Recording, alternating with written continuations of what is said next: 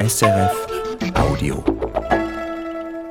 Endlich könnte man sagen. Was andere Städte schon lange haben, gibt es jetzt auch in Bern. Einen Kinderchor für die Oper. Am Wochenende ist Premiere auf der Opernbühne und wir gehen an einer Probe vorbei, hier in der Sendung Künste in dieser halben Stunde. Zuerst schauen wir aber nach St. Gallen. Dort gibt es am Wochenende eine spezielle Oper zu sehen, und zwar eine, in der es um Liebe geht. Gut, das ist jetzt nicht sehr speziell bei Oper, aber es geht um die Liebe zwischen zwei Frauen. Ja, wie viele Opern kennen Sie mit einer trans- oder non-binären Hauptfigur? Das Opernrepertoire hat Nachholbedarf, was Diversität angeht. Moritz Weber ging in St. Gallen vorbei und hat sich Gedanken gemacht zu trans- oder non-binären Hauptfiguren. Francis Poulenc schuf in den 1940er Jahren ein Werk, in dem eine Frau ihr Geschlecht wechselt, ein Mann wird und dann wieder eine Frau die grotesk surrealistische Oper Les Mamelles de Tiresias, die Brüste des Tiresias. In der Oper Orlando von Olga Neuwirth, nach dem Roman von Virginia Woolf, wacht ein Mann bei seiner Reise durch die Zeit plötzlich als Frau in einer anderen Epoche auf. Aber reale Erfahrungen oder realistische Darstellungen von Transpersonen sind das nicht.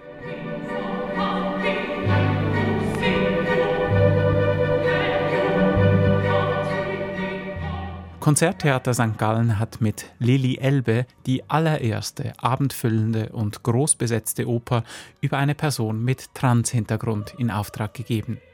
Das Vierspartenhaus bringt damit mehr Vielfalt ins Opernrepertoire. Das Werk handelt von der schon zu Lebzeiten berühmten Malerin Lili Elbe, die Anfang des 20. Jahrhunderts zunächst als Mann galt, sich selber aber als Frau fühlte und die eine Frau liebte.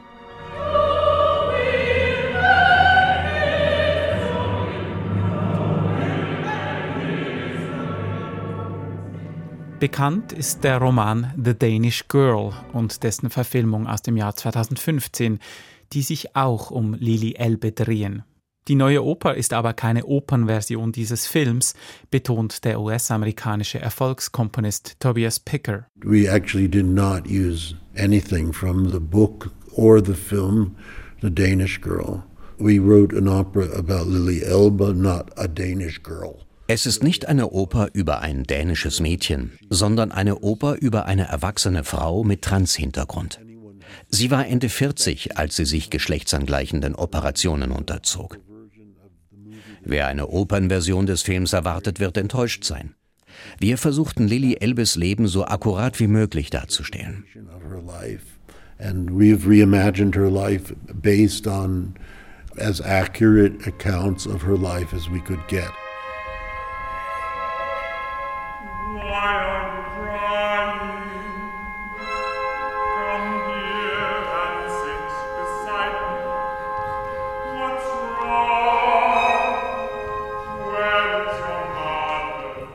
Bei der Konzeption und der Ausarbeitung stützten sich der Komponist und sein Librettist und Lebenspartner Ariel F. Stollmann auf historische Quellen, wie Presseartikel, eigene Aufzeichnungen von Lili Elbe und solche aus deren Freundeskreis.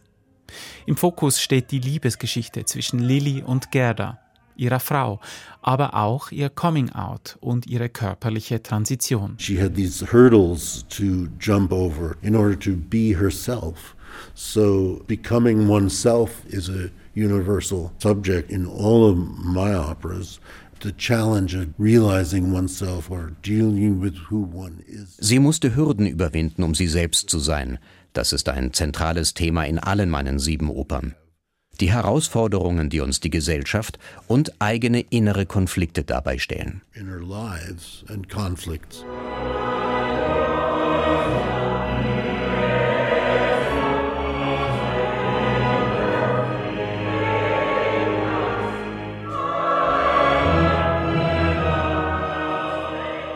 Auch diese rund zweistündige Oper in zwei Akten hat der erfahrene Opernkomponist und Grammy-Gewinner Tobias Picker in seiner bei einem breiten Publikum beliebten neoromantisch-postmodernen Klangsprache vertont. Melodiös und eingängig ist sie, sie hat rhythmischen Drive, ist opulent orchestriert, inklusive Tasteninstrumenten und oft tonal.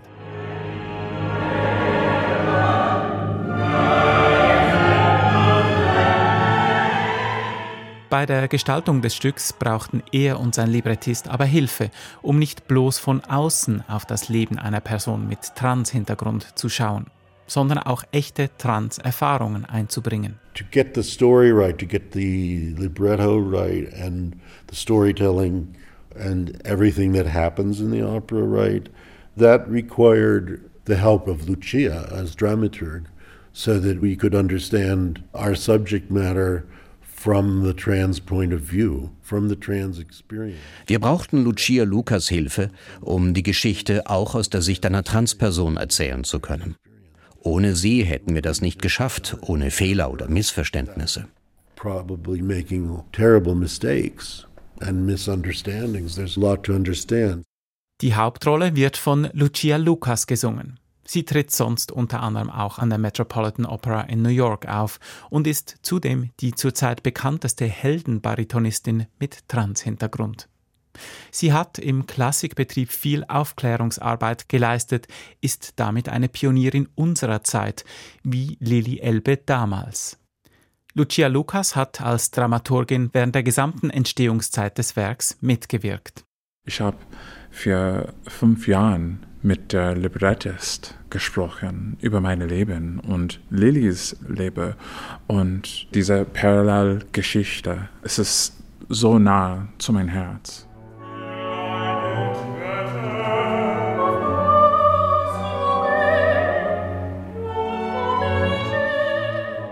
Es ist eine historische Geschichte, aber es ist auch von unserem Blick in diesem Moment, jetzt ein Blick zu Lillys Zeit. So, es ist authentisch, aber natürlich haben wir auch der Geschichte von der letzten 100 Jahren im Kopf.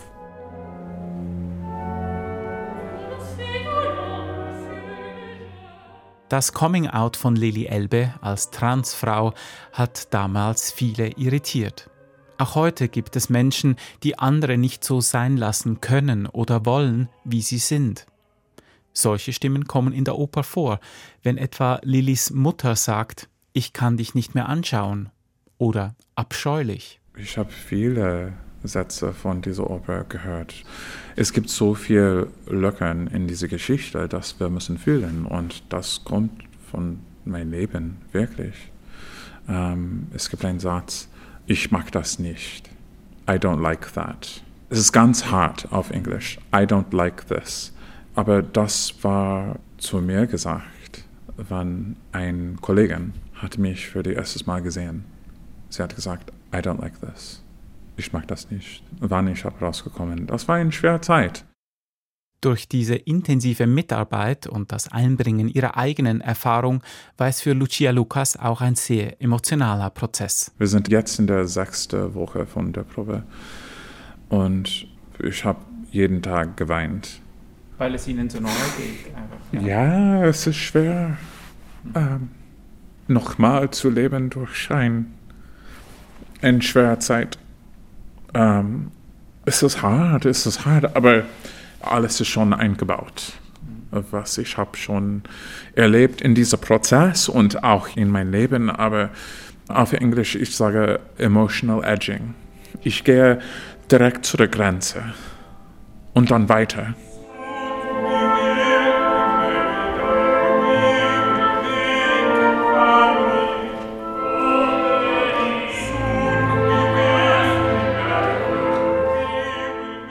Musikalisch verwendet Komponist Tobias Picker eine Art Leitmotivtechnik. Wiederkehrende Motive oder Klanglichkeiten, welche bestimmte Figuren, Ideen oder Elemente der Geschichte begleiten und auch musikalisch durch das ganze Stück tragen. Zum Beispiel ein Motiv für die Enfleurage, ein Verfahren aus der Parfumherstellung.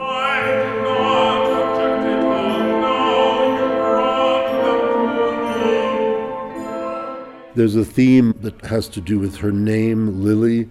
There are lots of characters with names of flowers in this opera, inspired by Lily. Es gibt ein Thema, das mit Lillys Namen zu tun hat. Der Mann, den sie später heiraten will oder soll, er macht Parfum. Er extrahiert den Duft der Blumen. Auch diese sogenannte Enfleurage hat ein Thema, das sich als Strukturelement durch die Oper zieht. Through the entire opera as a structural device that unifies the piece.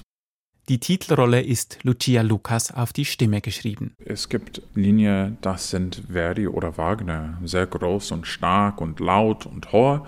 Und dann es gibt auch Kabarettstückteil. Und ich spiele mit meiner Stimme. Für sie ist die Schlussszene eine der wichtigsten im ganzen Stück. Lili Elbe erhält einen Brief von der Liebe ihres Lebens von Gerda Wegener. Der letzte Szene ist, ist sehr wichtig, weil ähm, in Lillys Zeit es war sehr wichtig für eine Frau einen Mann zu haben. Sie können nicht lesbisch leben, nicht wirklich, nicht offen als lesbisch leben. So Lilly muss einen Mann finden. Aber ich glaube, dass sie hat im Herz die beste Partnerin mit Gerda. Und wenn die kommen zusammen, schön.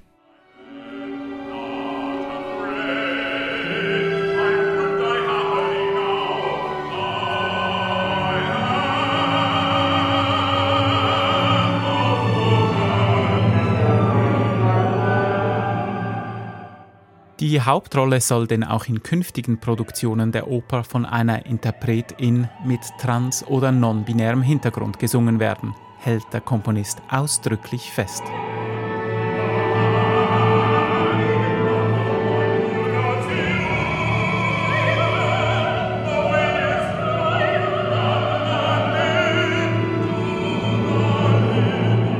I have specified with my publishers that the role of Lily it can be sung in a higher range by a mezzo. Die Titelpartie kann alternativ in einer Mezzolage gesungen werden, aber nicht von einem Cis-Mann oder einer Cis-Frau. Of trans experience or of a non-binary person who is in that category, but it is not to be sung by a cis woman or a cis male. Auch mit dieser Vorgabe will Tobias Picker Lili Elbes Vermächtnis unsterblich machen. Dee-da-dee. This leitmotif, it's much longer than that, but the idea of long after a flower has died, it lives on as perfume.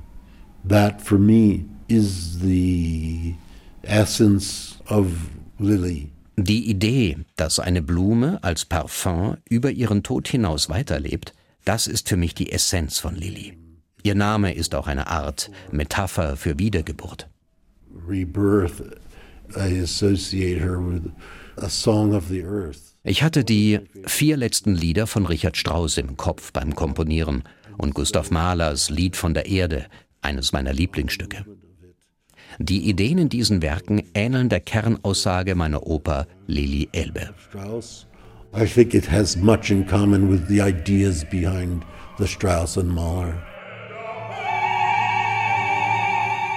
She lives on. A flower lives on, can live on as perfume. She's living on in this uh, particular situation as an operatic heroine. Lili Elbe lebt weiter als Opernheldin und die Musik ist sozusagen die Enfleurage von ihr. Music itself is in a way uh, the enfleurage of Lily Elba.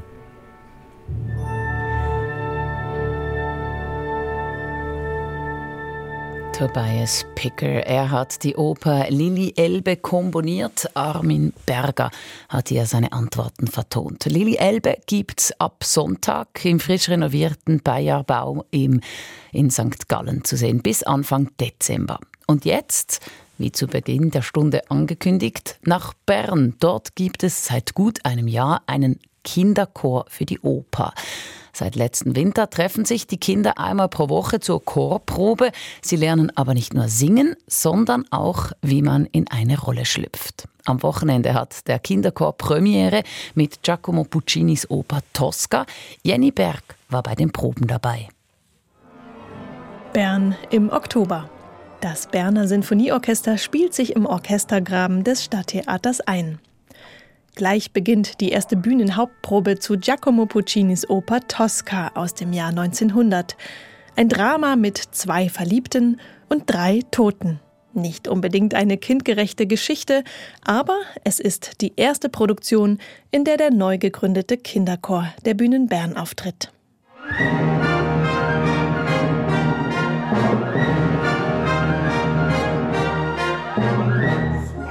Die Geschichte spielt in Rom im Sommer des Jahres 1800. Das Bühnenbild zeigt das Innere einer Kirche. Die Wände sind hoch und grau, einige Treppenstufen führen zum vorderen Kirchenraum. Dort hatten der Maler Mario Cavaradossi und seine geliebte Floria Tosca gerade ein Stelldich ein.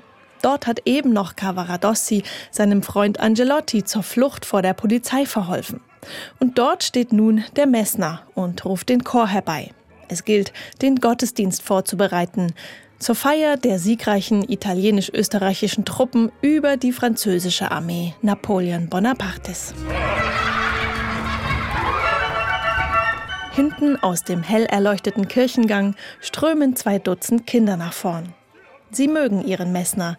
Ein Junge klettert ihm sogar auf den Rücken. Neugierig fragen die Kinder, was denn eigentlich passiert sei.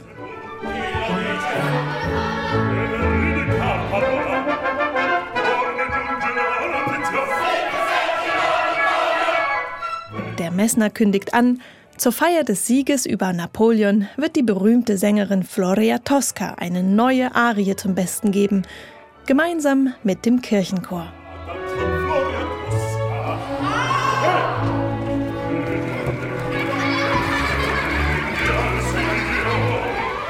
Es herrscht ein wildes Durcheinander auf der Bühne. Die Kinder sausen um den Messner herum, kitzeln ihn, bewerfen ihn mit Notenblättern, necken sich gegenseitig und singen dabei.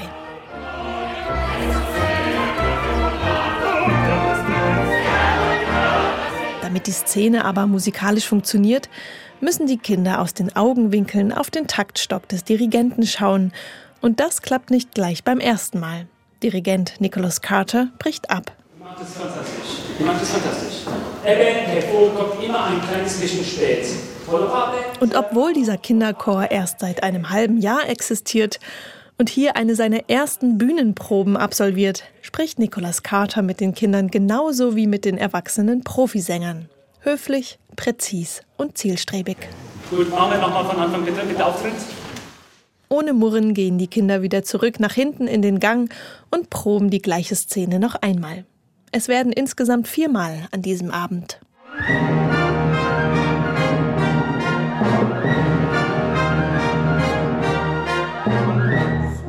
Was ist an all dem so besonders? Vieles. Nicht jedes Opernhaus in der Schweiz leistet sich einen eigenen Kinderchor.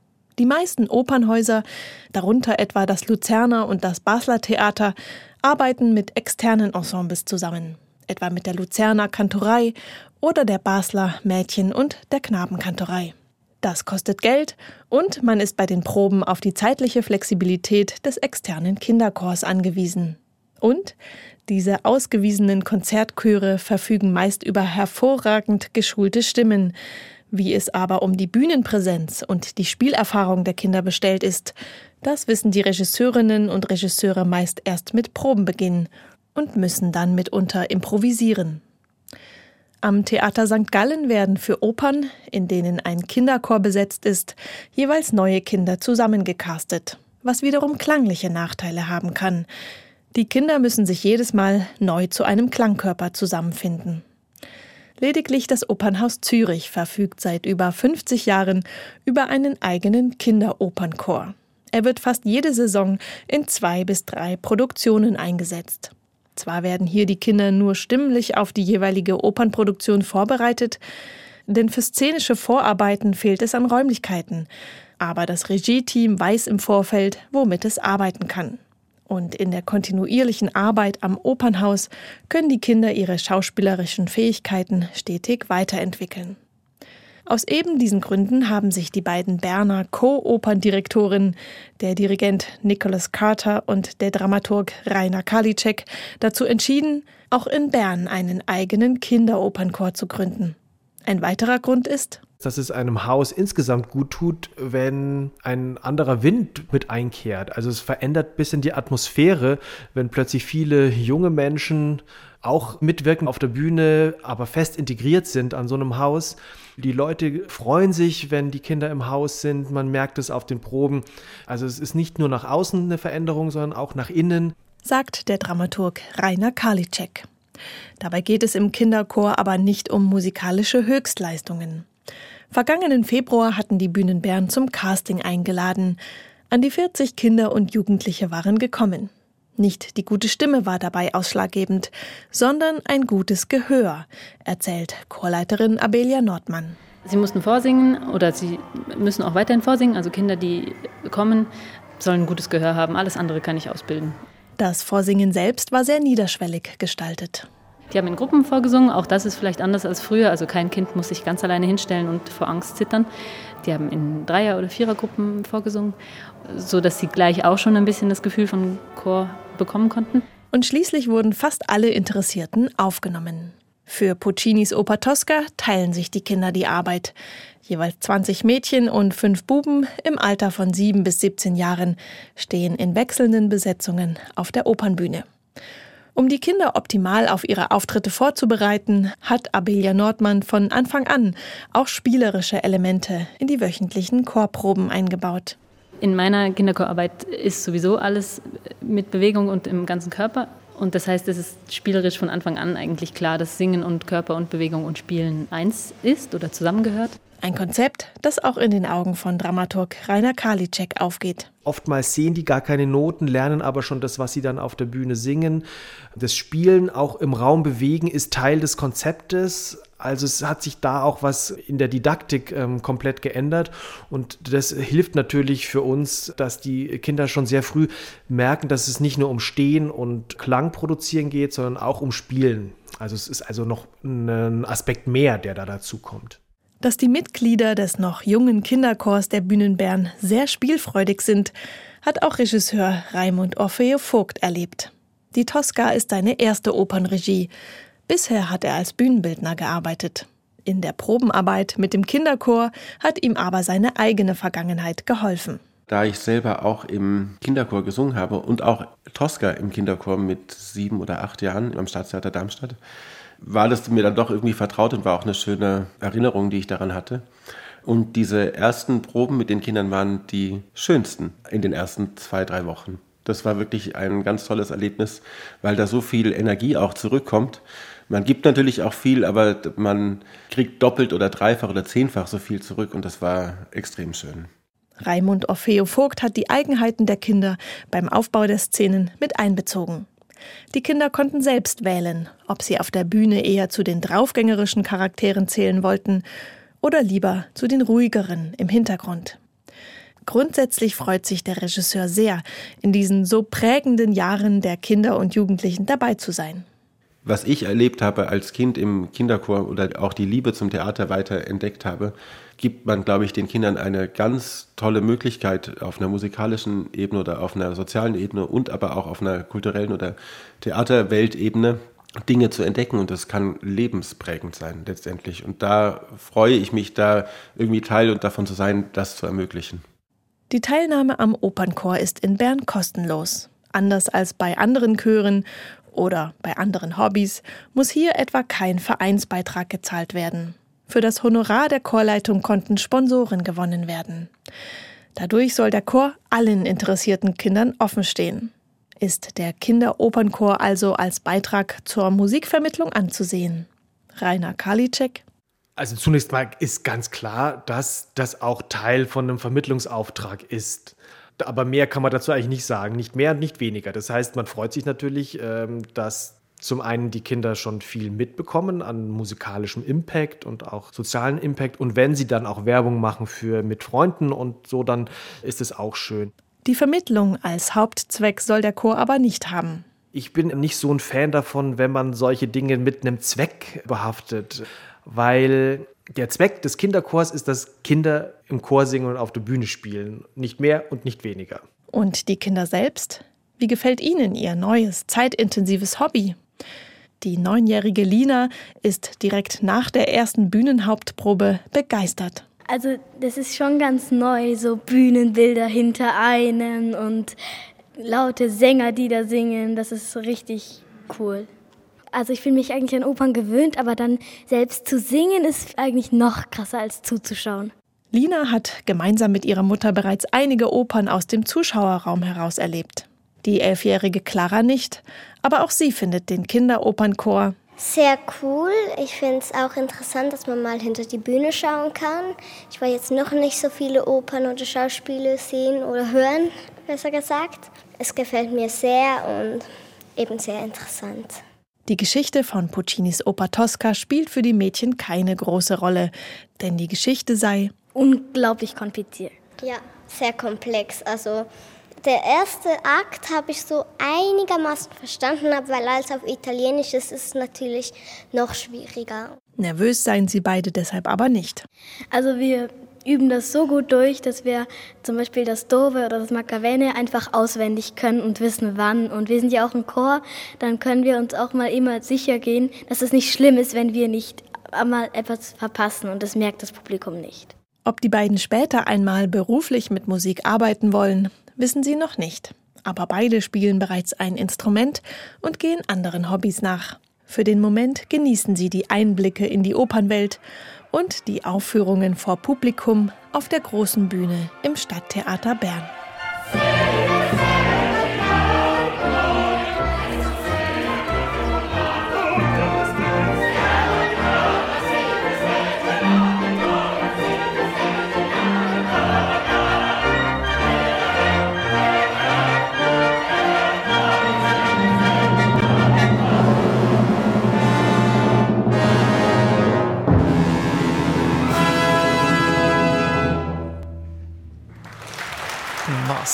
Ein schöner Einblick in den Kinderchor von Bern. Jenny Berg war bei den Proben dabei. Die Oper Tosca mit dem Kinderchor wird noch bis März an den Bühnen Bern gespielt.